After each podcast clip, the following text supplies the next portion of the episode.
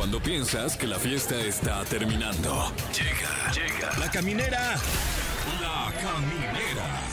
Con Tania Rincón, Fran Evia y Fergay. El podcast. Bienvenidos,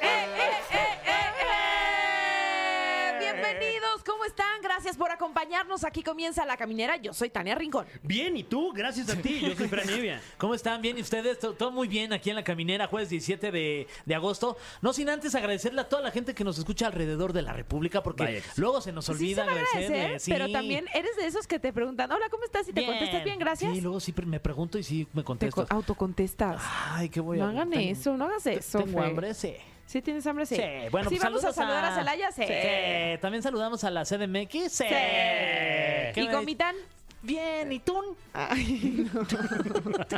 Otro chiste precioso. Eso sí, sí, sí, Ese es ese muy también precioso, sí. Lo habíamos dejado descansar, por una disculpa. Y a Durango también. Ay, a Durango. ¿Qué me dices de Mazatlán? Oh. Ya, llévenos a Mazatlán a hacer un programa en vivo desde allá. En la playita, ¿no? Sí, el malecón más largo. ¿Qué será? ¿De toda Latinoamérica? Sí, yo creo que sí. Y entrevistamos Ay, ahí sí. hasta a la MS. Yo tengo el contacto y los buscamos y ahí les Órale, hablamos y lo órale, armamos. Oye. juegue. Sí, me apunto. A Monterrey, saludos a Monterrey, Oaxaca.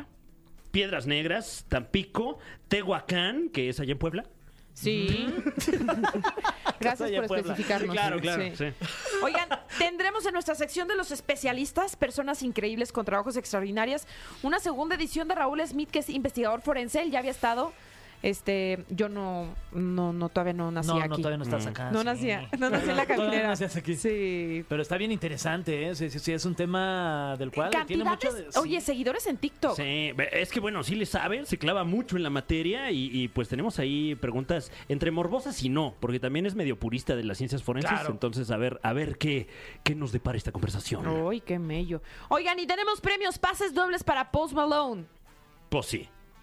Pues sí, porque ahí viene y... Vas- y ¿Qué pues- tal va a estar ese? ¿Eh? El concierto. No sé, habrá que ver. ¡Ay, ya, Fran! Pida sus pases dobles Tira para, tu para chiste, este, Fran. para este concierto que seguramente va a estar, pues, muy bueno. Oye, y hablando de cosas que van a estar buenas, también va a estar con nosotros, como todos los jueves, Ariadna Tapia. ¿Cómo andan ustedes para recibir algunos, este, pues, situación de defectos, que les diga aquí Está algunos bien, defectos, está algunas bien, virtudes? mira. O sea, que, ¿Aguantan vara o no? que nos digan nuestra cara dos defectos y dos virtudes. Y sí van a aguantar, Pero mira, signo por ruda, signo ¿eh? nos vamos a ir. Ok. No se vale enojarse, ni No, no, encacharse, no. ni nada. Chin, chin, el que se enoje. Y, Sí. le pedimos que diga primero las virtudes y así Órale, ya para como que hasta amortiguar. nos engañamos tantitos. Exacto. Oigan, pues eh, feliz cumpleaños a Austin Butler, que cumple 32 años. Que es el que hizo de Elvis. Ay, en qué la película. talentoso. Sí, muy bueno. ¿Te pareces un poco a Austin No, Butler? ya hazme la buena. Sí. ¿Sí crees? Sí, Poqui sí, ¿no? No, hombre, ¿Tú qué pues dices, ojalá. Fran? Digo, mido como la mitad de él y Ah. seguro. No, yo no te decía, te parece al tamaño. O sea, Sean Penn. a su carita. Sean Penn. Sean Ah, no, Penn. Sean Penn. Sean Penn. Sea Perdón. Penn. Perdón. Sean Penn también cumpleaños hoy. Eh, muchas felicidades. Robert De Niro, también, 80 años ya, uno de los mejores actores de la historia. Sí, oigan, eh, también es el día del peatón. Vamos a salir a caminar para celebrarlo, ahorita siendo peatones. Y también es el día del médico veterinario zootecnista en México. Ah, wow. bien, de que si usted es médico veterinario o tecnista y además está caminando en la vía pública, felicidades. Eh, qué doblemente. chido. Felicidades, felicidades. Ay, ya. bueno, vámonos con esta canción. Aquí comienza ya la caminera. Disfruten de esta rola. Sí, seguimos con más aquí en la caminera y bueno, pues como todos los jueves eh, llegó nuestra sección de los especialistas, personas increíbles con trabajos extraordinarios y en esta ocasión un trabajo que, ay Dios mío, mis respetos. Tenemos a un investigador forense, Raúl Smith. Ya la segunda, ¿verdad? Que estás con nosotros La acá en la caminera. vez. Bienvenido. Sí, un verdadero placer estar aquí siempre. La ¿eh? de cosas verdad. que no has de ver tú.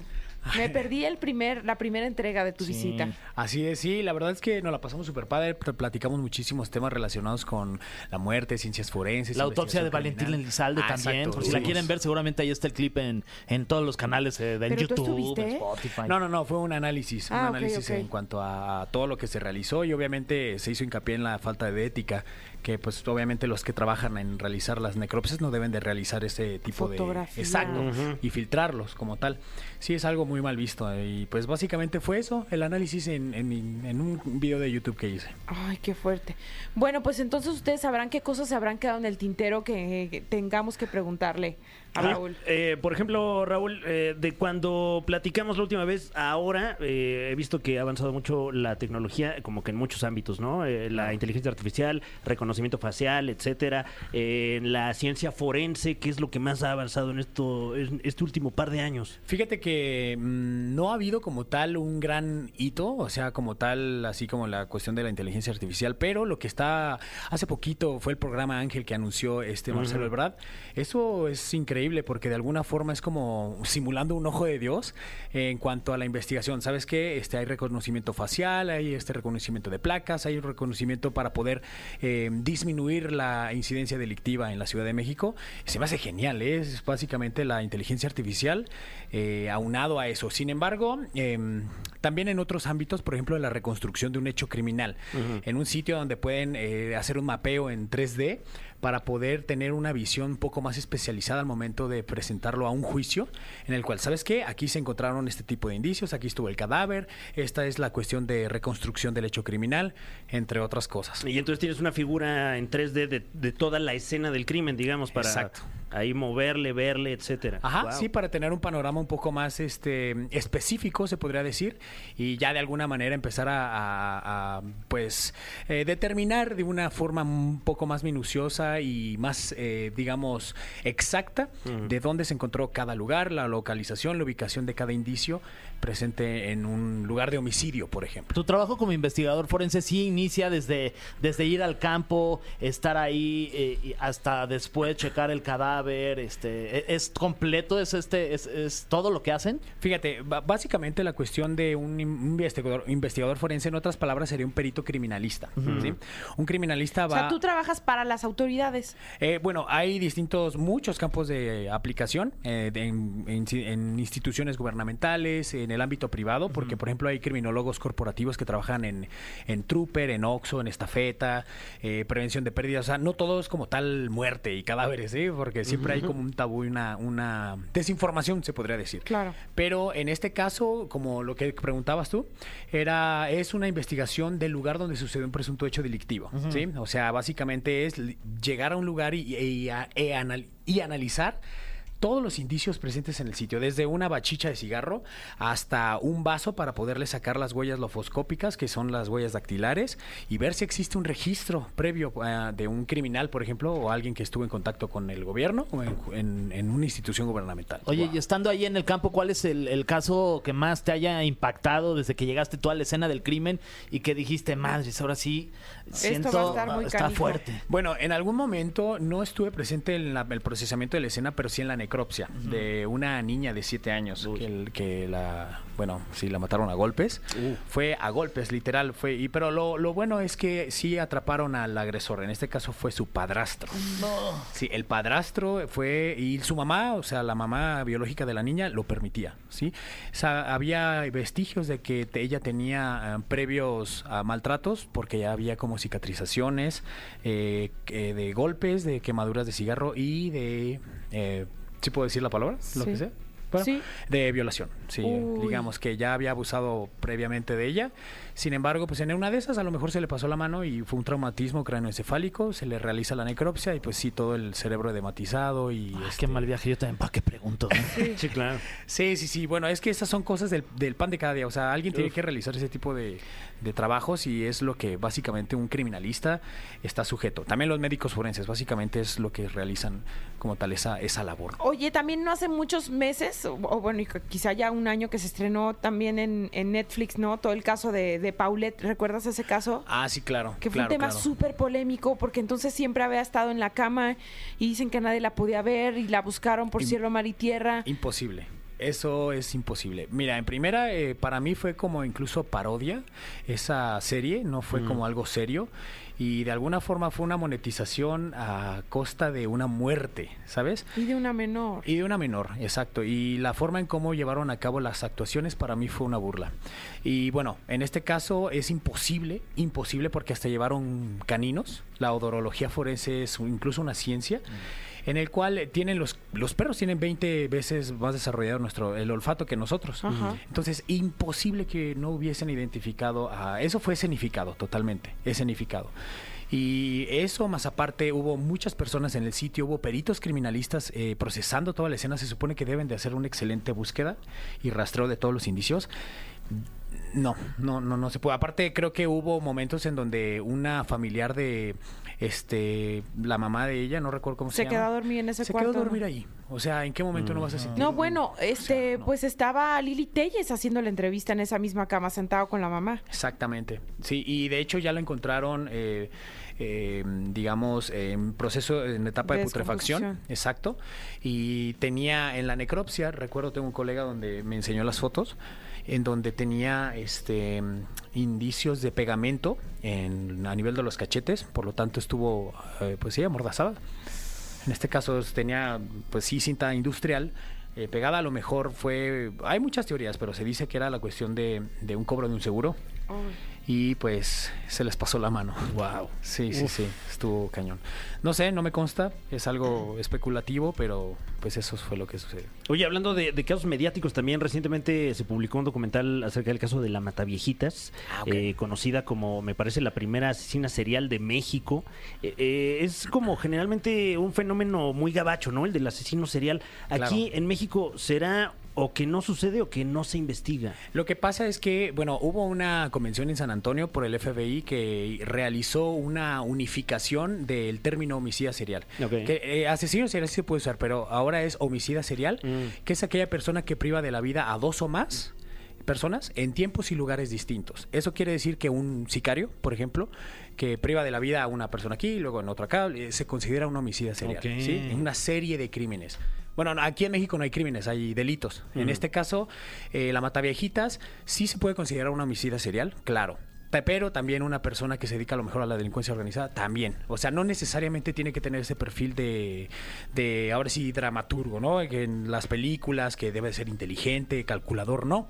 Muchas veces, por ejemplo, el monstruo de Atizapán, creo es un, un señor que Sí. llevaba 30 años operando y nadie buscaba a las víctimas, pero tampoco a él.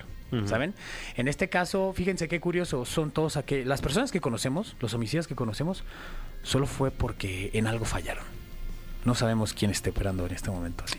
Ese podrías decir que es como el, el- como el común denominador del perfil que tienen estos homicidas seriales, o sea, justo. Eh, bueno, el común denominador se puede decir que a lo mejor sí tienen una patología de cajón, sí, o algún tipo de trastorno que les pide generar empatía, ¿no? Con las demás personas. Normalmente son eh, personas que no son tan eh, elocuentes, son este aplanamiento afectivo, eh, un ego crecido. Eh, eh, hay personas que son así, pero por ejemplo, depende de cómo es el análisis de las escenas. Puedes decir, ¿sabes que esta persona sí era calculadora? Esta persona no lo era. Esta persona planeó, hubo premeditación, no lo hubo, fue ocasional, fue eh, es un hom- homicidio habitual.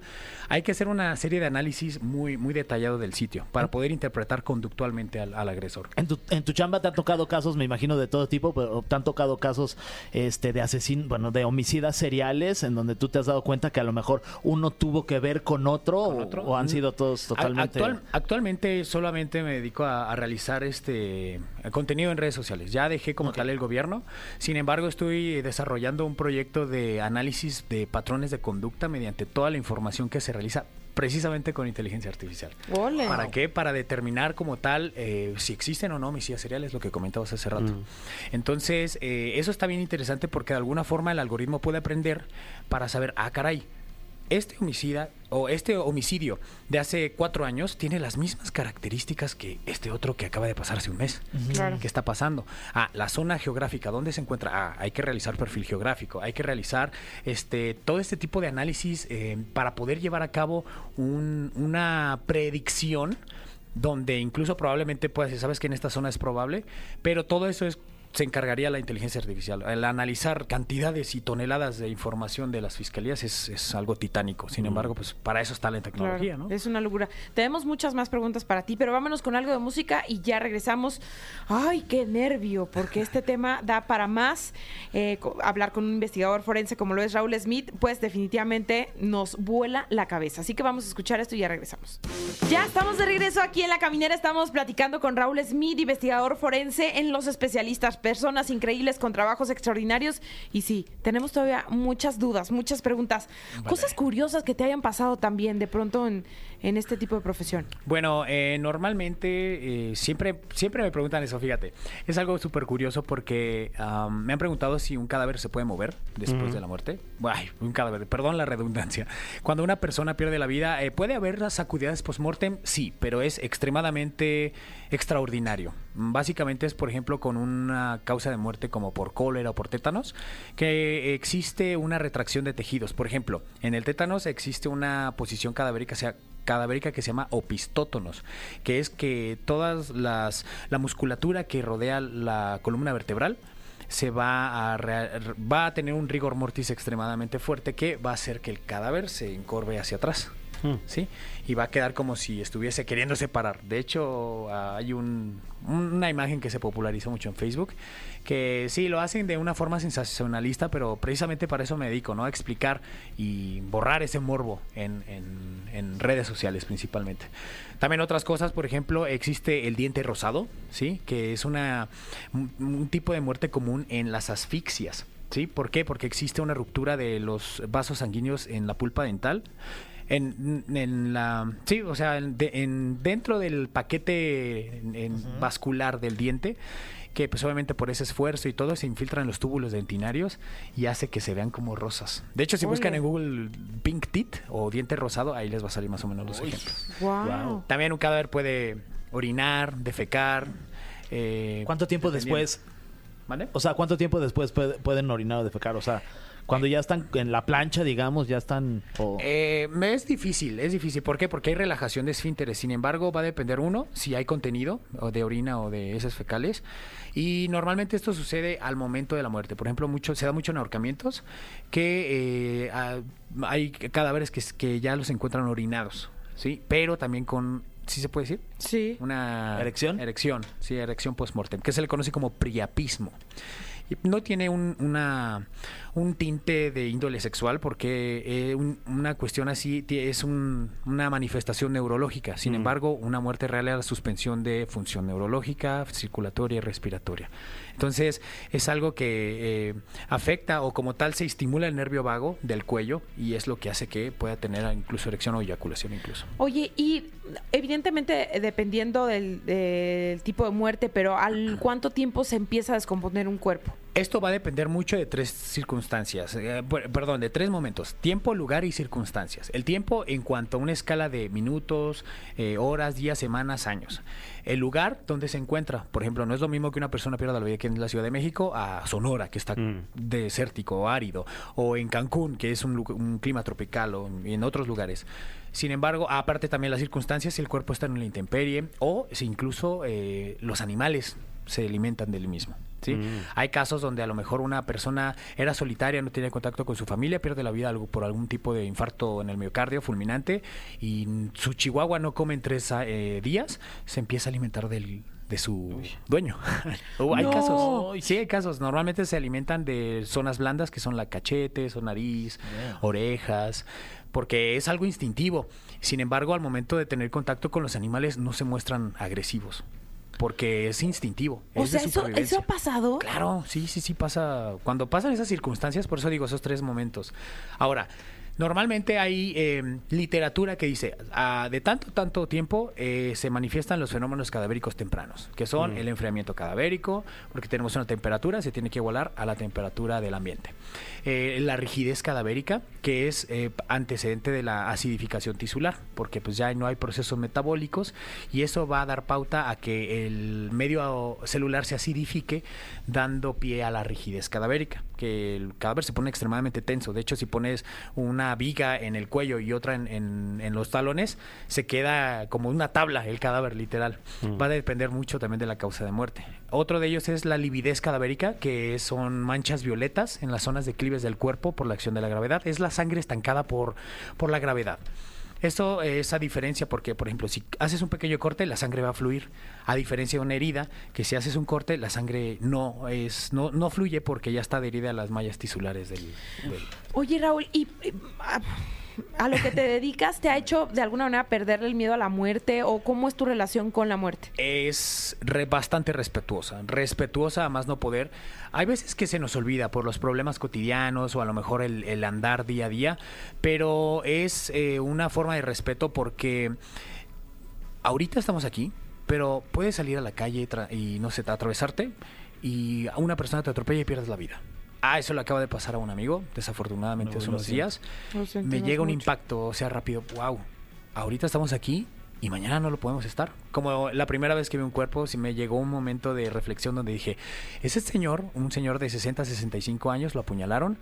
No sabía que, bueno, se despertó hoy en su cama, en su casa, con su familia, pero nunca iba a imaginarse o nunca pensó que iba a te- terminar el día acostado en una plancha de acero realizándole la necropsia. Oye, y siguiéndonos con, eh, poniéndonos trascendentales, me gustaría preguntarte, con esta cercanía que tú tienes por tu trabajo con, con la muerte, ¿tú qué crees que haya después de, de la vida? O sea, cuando te mueres, ¿qué, qué, qué pasa? Hay dos vertientes. Mi familia tiende a ser muy metafísica, donde somos el alma y este es un cuerpo, un traje, donde un vehículo para poder aprender en este mundo. Sin embargo, eh, de una forma científica, siento que cuando pierdes la vida, ahí queda. O sea, ya no hay una trascendencia como tal. Eh, estoy en una pelea en cuanto a eso porque muchas veces la vida te enseña cosas que la ciencia no puede explicar. Y es ahí donde te dices, oye, pues, ¿qué creo? ¿Esto o el otro? Entonces, de alguna forma no sabría decirte esa pregunta puntualmente. Sin embargo, si hay vida después de la muerte, qué padre, ¿no? Si podemos trascender en esta vida, aprender, eh, a dejarle el orgullo, el orgullo de lado, a poder perdonar, ahora sí que dejar todo eso de lado, olvídate, podríamos hacer muchas cosas. Oye, ¿qué opinas de, digo, por llamarlos de alguna razón, ciertos, de alguna forma, perdón, ciertos subproductos de la muerte como el periodismo de nota roja? Ah, ok. En ese aspecto, lucrar con el morbo se me hace algo eh, muy deplorable. deplorable. La Mm. verdad, este, las notas rojas sí, este, lo hacen básicamente para poder tener audiencia y, y- y vender el morbo, como por ejemplo lo que es la revista Alarma, no sé si la se Sí, conoce. sí, sí. Eh, Es básicamente lucrar con el morbo, es así como eh, textos extremadamente amarillistas, burlescos. Eso para mí es una falta de ética muy grande. Sin embargo, pues bueno, se da y se vende y sigue. Es una empresa, o sea, básicamente. Y de hecho, está prohibido tomar fotos de escenas que son parte de una investigación porque estás extrayendo información judicial. ¿Y cómo es que se mantiene vigente la revista? Bueno, es que hay veces que los, los mismos peritos venden las fotos. Dan los pitazos, además, ¿no? Claro. Las mismas este, ambulancias, Ajá. patrullas. Sí, y pues mira, mientras haya dinero, va a ir el perro, ¿no? Como dicen. Si hay dinero de por medio, ah, ok, si me avisas, ambulancia, tú o paramédico, que hay algo aquí, avísame y te doy una lana, ¿no? Y llegan incluso primero los de nota roja antes de que los peritos o fiscalía o primer respondiente. Wow. Oye, y hablando de estos temas de, de lucrar y de pronto que, que algunos medios los, los agarran, ¿no? También pues para llamar la atención de, pues, de, de- de la gente. Hace mucho tiempo y de los primeros casos que yo me acuerdo hace rato ya platicábamos del de Pa- Paulette y Ajá. también el de la Mataviejitas. Pero yo el que tengo en la memoria como el primer caso fue el de Diego Santoy Santoy, Riverol. Riverol. Este caso de Monterrey que se volvió muy, muy viral. En ese entonces El me acuerdo que asesino de Cumbres. el asesino de Cumbres, que no habían redes sociales, ¿no? Pero se volvió un tema mediático muy, muy fuerte. ¿Tú qué opinas de ese caso? Eh, fue un caso que de alguna forma mm, hubo opiniones muy divididas. Que Diego Santoy Riverol tuvo la culpa, pero que también Erika Peñacos tuvo la culpa. Sin embargo, para mí, y en cuanto a un análisis eh, retrospectivo, porque pues de alguna forma no, no tuve contacto directo con la investigación, ¿Nos puedes dar contexto nada más rapidísimo? ¿Qué pasó Ah. en ese caso? Eh, sí, eh, se dice que eh, Diego Santoy Riverol asesinó a los dos hermanos menores De su pareja, de Erika. Erika Peñacosa, ajá, eran sus hermanitos.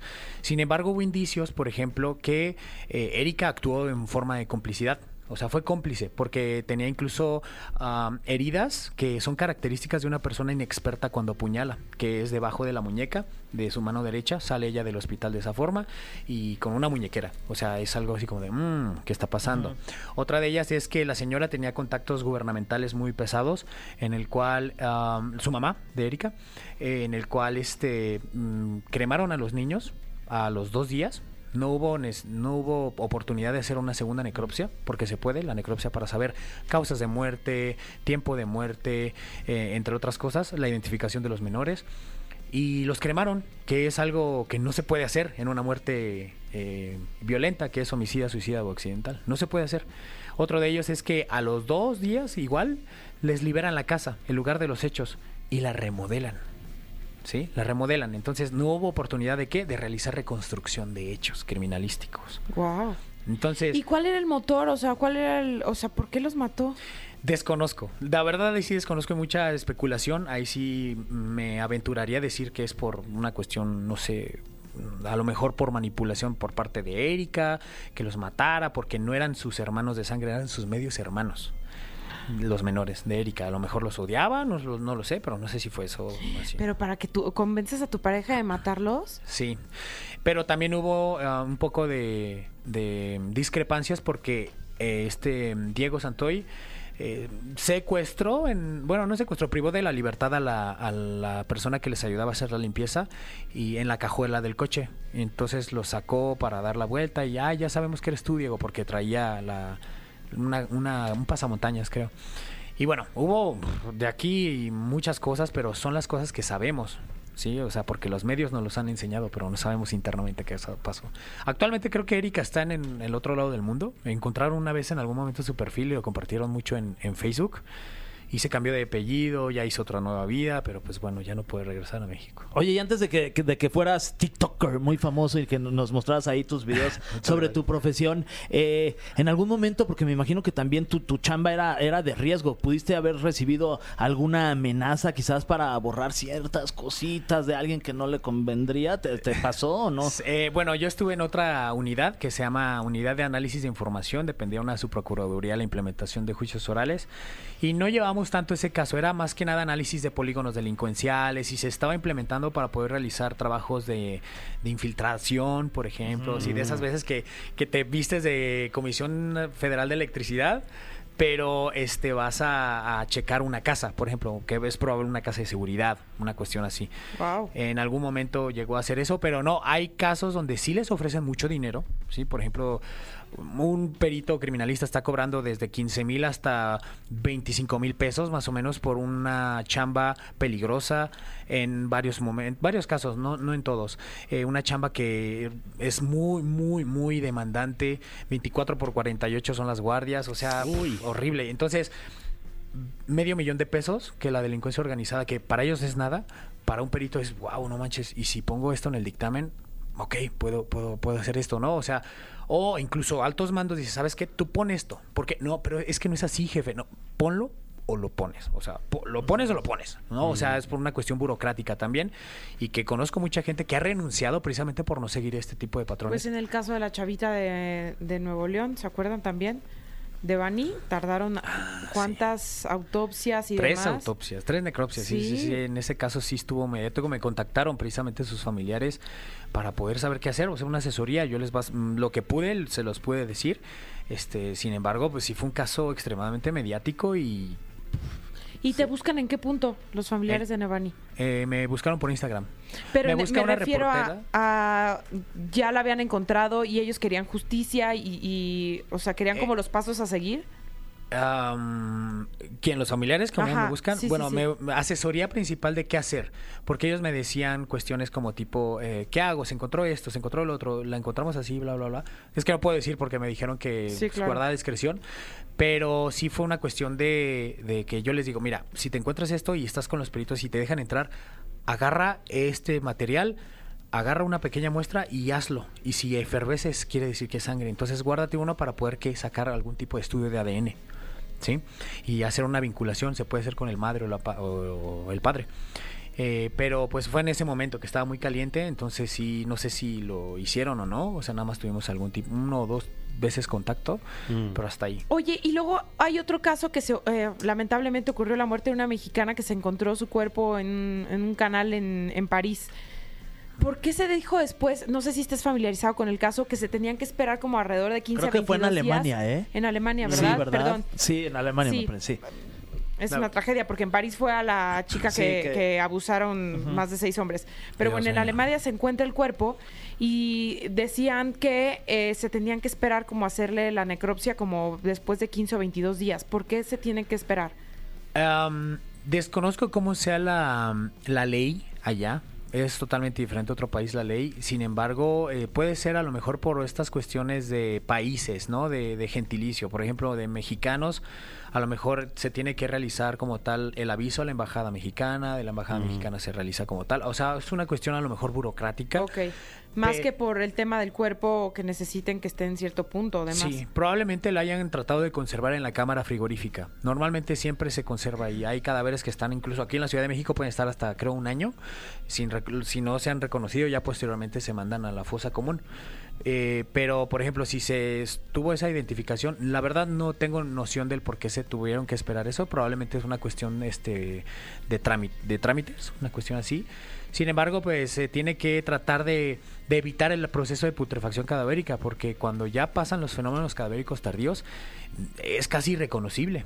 O sea, es una cuestión donde eh, es algo grotesco, un cadáver en estado de putrefacción avanzada, que se le pone la piel verde, eh, los ojos son muy saltones, o sea, hay luxación ocular, hay este, la lengua se le sale como, como si estuviera sacando la lengua, pero desde la parte del fondo.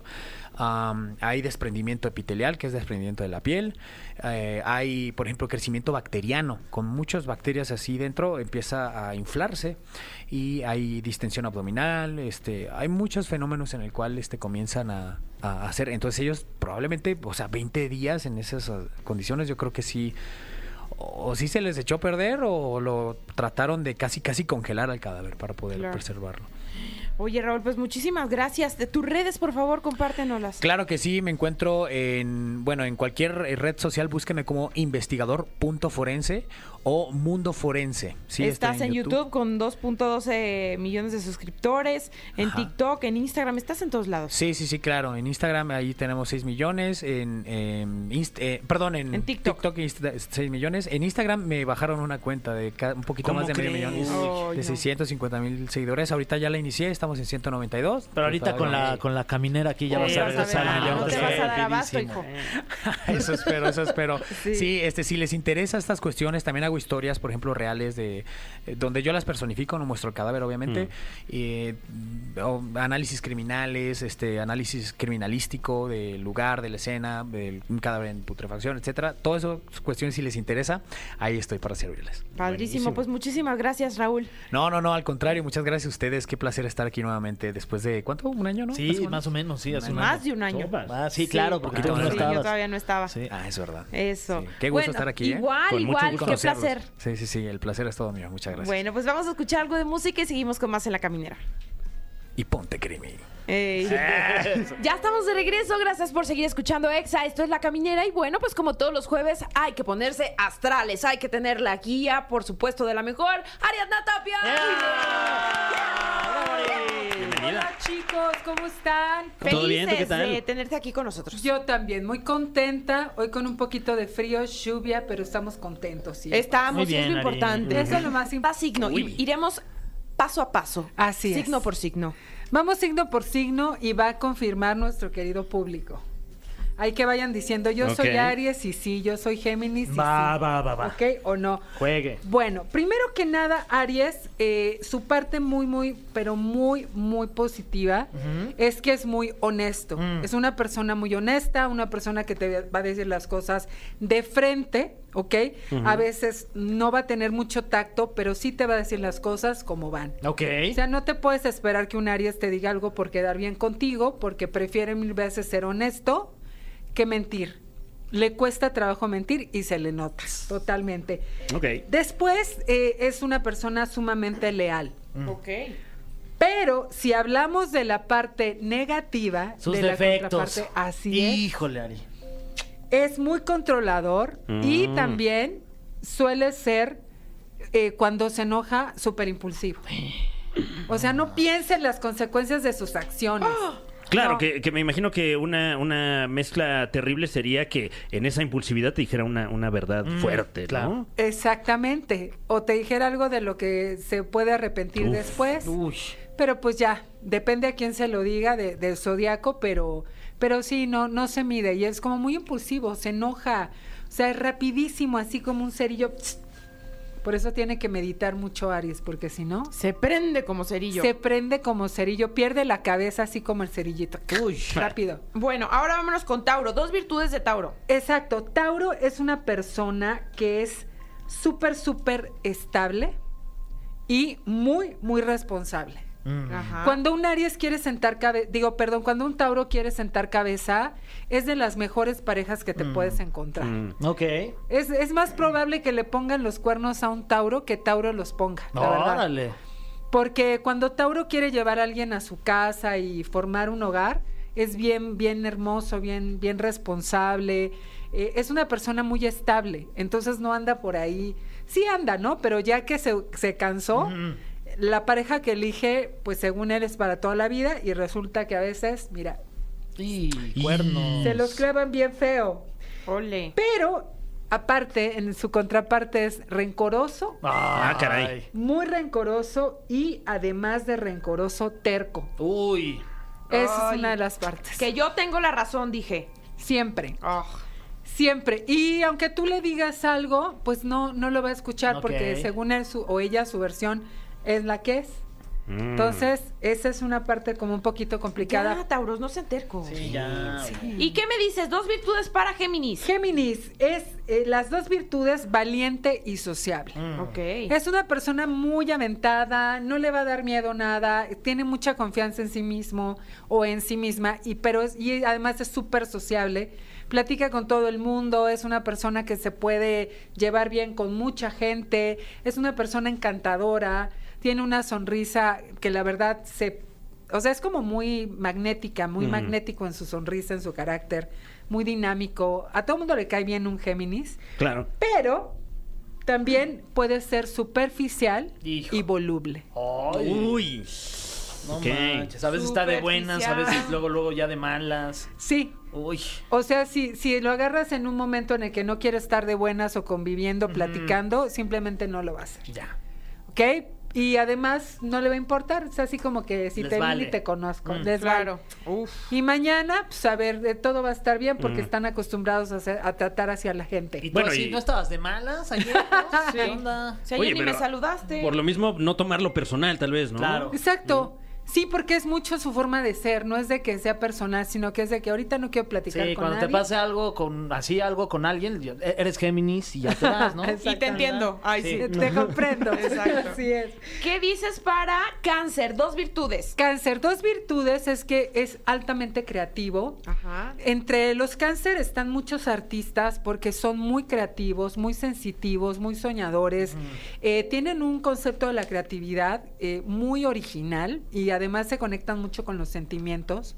Son muy hogareños, les encanta estar en familia. También a las personas que tienen un ascendente cáncer, por ejemplo. Son súper hogareñas, son súper estables, eso es muy lindo. De hecho, son de los mejores amigos que puedes tener porque son personas que realmente sí te abrazan y sí te apoyan. Pero si nos vamos a la parte negativa, y no se van a enojar conmigo, mis amigos cáncer. No es personal. Ya están No, no, avisados. no, no. Sí. Pero fíjate que son miedosos. Ajá. O sea, les da miedo prácticamente todo. Uy, qué fuerte. Y son chantajistas. Ah, no, no. esas sí se van a enojar. Eso sí. Sí. no les da miedo, ¿no? Eso Ah, sí. qué bárbaro. Sí, si eres su pareja, olvídate, porque te van a sacar el calendario de hace cinco No años. A resucitar pleitos ya hay Sí, muertos. Día, hora, minuto, tú me hiciste, tú me dijiste esto y el otro.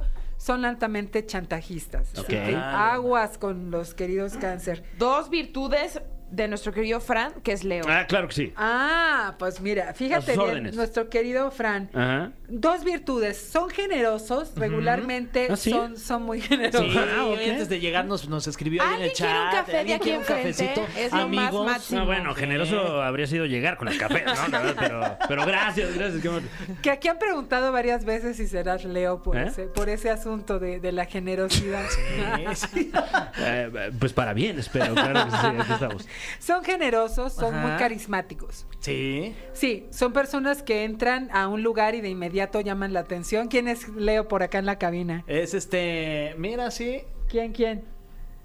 ¿Que están diciendo que sí? Eh, justo está llamando la atención. Mira, como- Angelito, como ¿no? Ángel y, Fran. Ah, Angeli- ah, Angélica. No, Angelito. Angelito. Angelito y Fran. Angelito, mira, eh, son, son carismáticos y, y son muy generosos, pero, ay no, los leo, de verdad, la parte negativa, híjole, Ya llegó. son bien crueles. Sí. Ah, caray. Sí, sí, o sea, cuando cortan eh, es así como son súper fríos, te ponen mirada de desprecio. Órale. Sí, sí, sí, te, son así súper fríos y además, uy, no, olvídate de que acepten un error. No, no, No, no, les fíjate que no, eh, ahí sí no creo, ¿eh? Ahí sí, tú Ahí sí sí, creo aceptas. que estás equivocada. ¿Equivocada? Sí.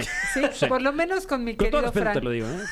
Con mi querido Fran, pero con otros Leo que Qué conozco. fuerte. Wow. Está siendo cruel. Ya vi lo que está haciendo. ¿Ya viste? Ya vi lo que está ¿Ya haciendo. viste? Sí, sí, sí. Bueno, serás, serás la aguja en el pajar de todos los Leo que conozco, porque, hijos. Oye, Virgo. Nuestro querido Virgo son flexibles e inteligentes. Los Virgo tienen una mente. O sea, saben hacer el perro boca abajo y todo. O sea, tienen una gran elasticidad. Porque son flexibles. Claro, claro. Y el perro es muy inteligente también. E inteligentes. Sí, tienen una gran flexibilidad. Ok. Sí. Y también son altamente inteligentes. Ay. Y cuando están ellos en un mood como muy abierto y objetivo, la verdad que es muy bueno pedirles consejos a ellos, porque te van a dar un, un consejo sin, sin apasionamientos, o sea, muy objetivo, muy, muy bien plantado. Me encantan los Virgo en ese sentido. Luego, eh, la parte de que son medio... Cuando no se comprometen con algo, haz de cuenta que tú le das a un Virgo un trabajo que no le gusta Ajá. Se va a convertir en una persona irresponsable. Mm. Lo va a dejar para mañana, o sea, sí, de verdad, que dan, dan unos giros de 180 Unos queda grados. mal. Sí, son Ay, ay. irresponsables y la otra es que son dictadores. Ah, caray. Ay. Son dictadores, porque así como de los mejores consejos te da un Virgo, también olvídate de cuando te critica, te juzga un, un Virgo, así te deshace. así. Órale. Pero mira, no con tijeras, así haz de cuenta que es papel y se va Ay, cayendo los Dios pedacitos. mío. Sí, son muy crueles también, pero, pero muy, muy dictadores así de. Así te lo digo yo porque yo te lo digo. Qué fuerte. Que no te lo digo yo. Súper fuerte. Ya me puse nervioso Sí, porque ya viene puse Porque Libra. ya viene Libra de Fer. Ah, yo creo que mejor es. vamos a, a música No. y ya Ah, no, vemos sí, si después. Sí, sí, es cierto. Sí, sí, es cierto. Pensé que te quería salvar, pero no. Ya vemos, Después ya vemos y después de la música se Exacto. arman los otros signos. Sí, ¿Cómo sí, ves? claro, Va, va, claro. va. Eh, pongan una así como suavecita. también Sí, algo calmar para los- alivianar. Los ánimos. Suave. Suave. Sí, ya estamos de regreso aquí en La Caminera y están escuchando a la máxima autoridad en temas de ángeles y horóscopos, Ariadna Tapia. Ah, oigan, voy, a, voy a ir al baño rapidísimo. ¿cuál baño? Te es que toca me, están Libra. dan- me anda del 2 Bueno, es que luego sí. Siento que la del 2 aguanta más, la del 1 no.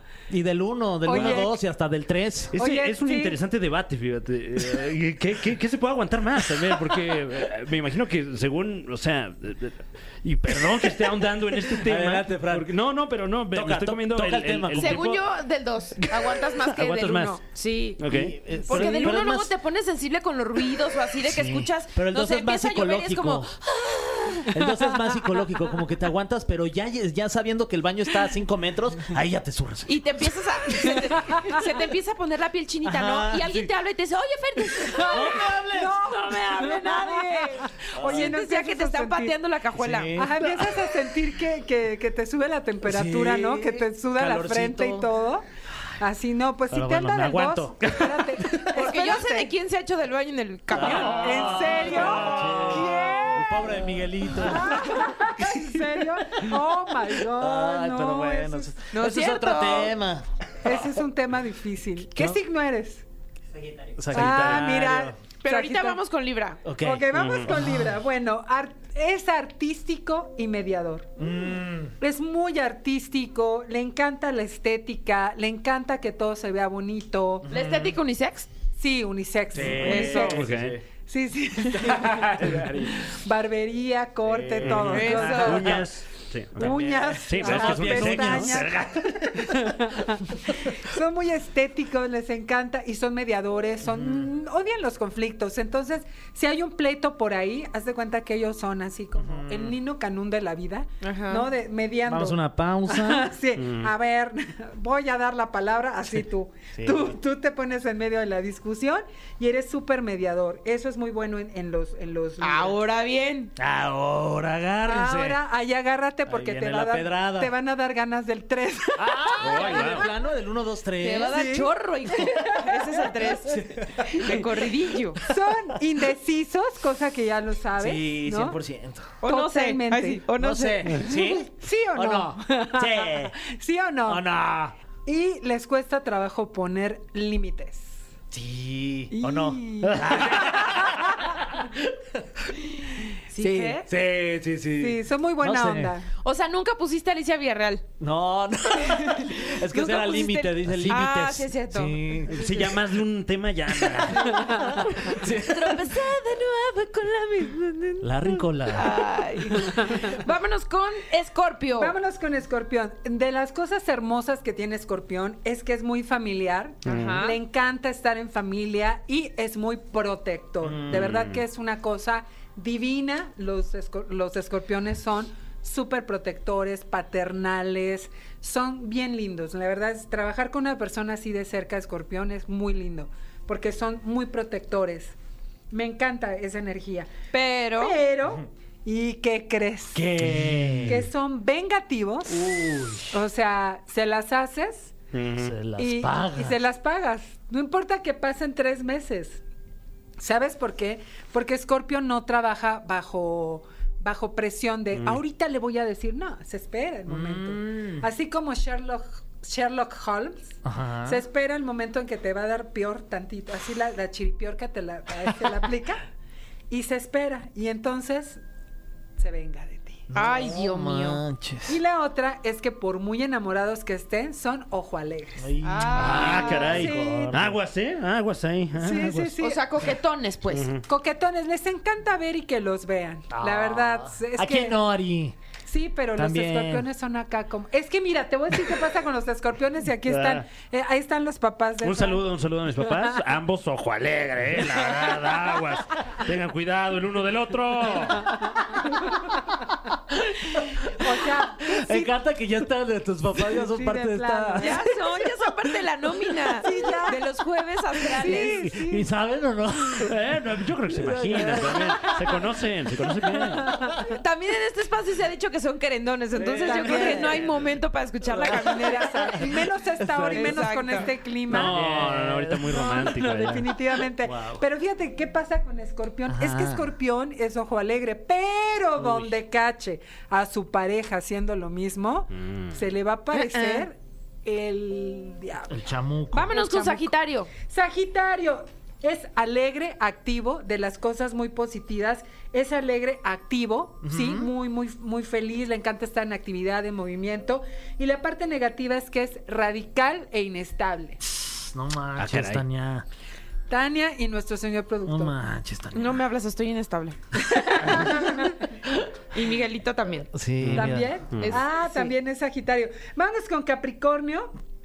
Capricornio es constante y muy trabajador. Muy trabajador y regularmente un Capricornio es muy exitoso, ¿ok? Sin embargo, si tú tienes una pareja Capricornio, aguas porque son súper pesimistas. O sea, Mm. sí, la verdad que ay, tienden mucho a ser pesimistas. Todo lo ven así como gris Ajá. o siempre están viendo la peor posibilidad. A lo mejor por eso son buenos para los negocios, ¿no? Porque Sí. le Puede miden todo, ¿no? Muy Muy, calculadores. calculadores y también individualistas. O sea, Mm. primero voy yo. solo, voy solo. Sí. Si yo estoy bien, los demás ahí que me sigan. ¿Qué hay para Acuario? Acuario es fiel y muy original. Ah. El acuario es muy fiel y muy original. Y en contra es desorganizado y muy fantasioso. Hijo. Mm. O sea, gran parte de su vida radica en lo que imagina y no en lo que es. Ah, mira. ¿Ok? Y nos vamos con Pisces, que es empático y también muy artístico, muy sensible, muy, muy amoroso, contra eh, que Ay, fíjate, este, este es peor que, que Leo. No manches, peor. ¿A poco Despiadado. había Ah, peor que- caray. Despiadado. No hay piedad. No hay piedad. Wow. Alguna. No hay piedad que exista y depresivo. Oh, Así no que no me No, vayan aguas con odiar. eso, Ay, ¿eh? qué bajón. Míralas ahorita ahí no me llorando. a Combinación odiar. Peligrosa. llora- Ya se fueron al baño a llorar. A ser y despiadadas la Mariana. una con la otra mientras lloran. También dije que son empáticos. Es ¿eh? que qué feo lloras, le dije. Y esas son, son las características, los pros y los contras de los signos. Padrísimo, Ariadna. Muchísimas gracias. Ahí está el teléfono también para que se pongan en contacto contigo. 5580-319184. Cualquier duda de los cursos que da nuestra querida Ariadna, pues comuníquense con ella. Y tus Claro que redes. sí. Muchas gracias. Ar- arroba Ariadna Tapia OK en todas las redes sociales. Y todos los martes, martes de Ángeles en Universo Unicable, 7.30 de la mañana. Repetición, 1 de la mañana. Padrísimo. Muchas Muchísimas gracias, Gracias, chicos. Ari. Gracias. Besos, besos. Feliz Vámonos con algo de música y seguimos aquí en la caminera. Dijimos que nadie se iba a enojar y ya se enojó. Yo Fer. sí me enojé. la ¿Por qué te enojas? Pues porque también como se pone Ari. O Sí, sea, o sea. o sea, yo, yo, yo soy súper buena onda, siempre Pero- le pregunto qué Y onda. con nosotros no le dijimos Sí. nada tampoco, la verdad. Sí, sí, ¿Por sí. qué nosotros nunca le decimos nada a Sí, o sea, ella? nosotros siempre bien cordiales, ¿cómo estás? Bienvenida. ay, te ves muy guapa hoy, no sé qué. Ay, Ay, y ella, ese defecto esto. Ah, que tú eres muy frío. Ah, que este. Eres bien pesimista, que Oye, te huelen los Todo, pies. todo voluble, Sí, y no, no, sé qué, no, no, no está manches, padre. Ari, pero pues ni más, pues así es esa sección, creo. Sí, así es. Pues mira, la ventaja es que ya es jueves. Sí. man. Sí, Ni ya, modo, pues ya. acabó. Acabó, acabó. Se acabó lo que se vendía. Pues vámonos ya. entonces. Órale, Pero venimos mañana, ¿no? Mañana, venimos, sí, sí, ya, para cerrar la semana. Perfecto. Hasta mañana. Esto fue. Esto fue. La Caminera. Califícanos en podcast y escúchanos en vivo. De lunes a viernes, de 7 a 9 de la noche. Por exafm.com. En todas partes. Pontexa.